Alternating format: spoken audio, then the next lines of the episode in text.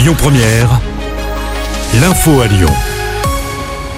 Bonsoir à tous. À la une, le compagnon a été placé en garde à vue suite au drame à Dessines-Charpieu d'hier soir.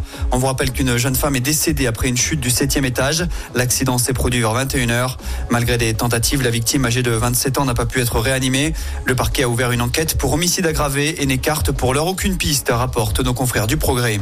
Dans les monts du Lyonnais, c'est un employé municipal qui est décédé du côté de l'Arajas hier aux alentours de 17h. L'homme était en train de déneiger à bord d'un chasse-neige. Les secours n'ont rien pu faire pour le réanimer. Les circonstances du décès restent encore à déterminer. Une enquête, là aussi, a été ouverte. Sur les chaussées, justement, la circulation est délicate sur une bonne partie des routes départementales rhodaniennes. Il fait moins 4 sur les hauteurs de notre département. Le froid s'installe. Nous sommes en vigilance jaune à la neige et au verglas. Et c'est dans ce contexte qu'un rassemblement s'est tenu tôt ce matin à Lyon pour dénoncer le manque d'hébergement d'urgence. Le rassemblement était organisé devant un hôtel sur le boulevard des États-Unis dans le 8e arrondissement. À l'origine du rendez-vous, le collectif Jamais sans toi. Il demande des solutions pour les 56 enfants qui dormaient dans les écoles occupées et qui étaient hébergés durant les vacances par la ville de Lyon. Ils étaient logés gratuitement à l'hôtel.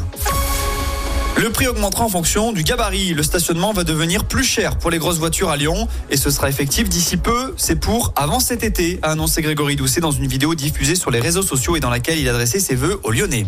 La compagnie aérienne Emirates recrute. Dans le cadre de sa campagne de recrutement en France et à l'étranger, Emirates organise des portes ouvertes à Lyon ce samedi. On vous rappelle que la compagnie planifie de nombreux vols dans l'Hexagone, dont 6 chaque semaine en lien avec l'aéroport Saint-Exupéry.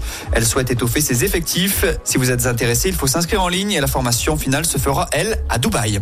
Aviofan, après un an d'arrêt, Plus belle la vie a fait son retour aujourd'hui. La série diffusée à 20h10 sur France 3 pendant plus de 18 ans est revenue avec deux nouveaux horaires, 13h40 sur TF1 puis 20h sur TFX. Nouveau décor également, c'est le village d'Allo qui accueille désormais le nouveau bar du Mistral qui reste évidemment l'épicentre de la série.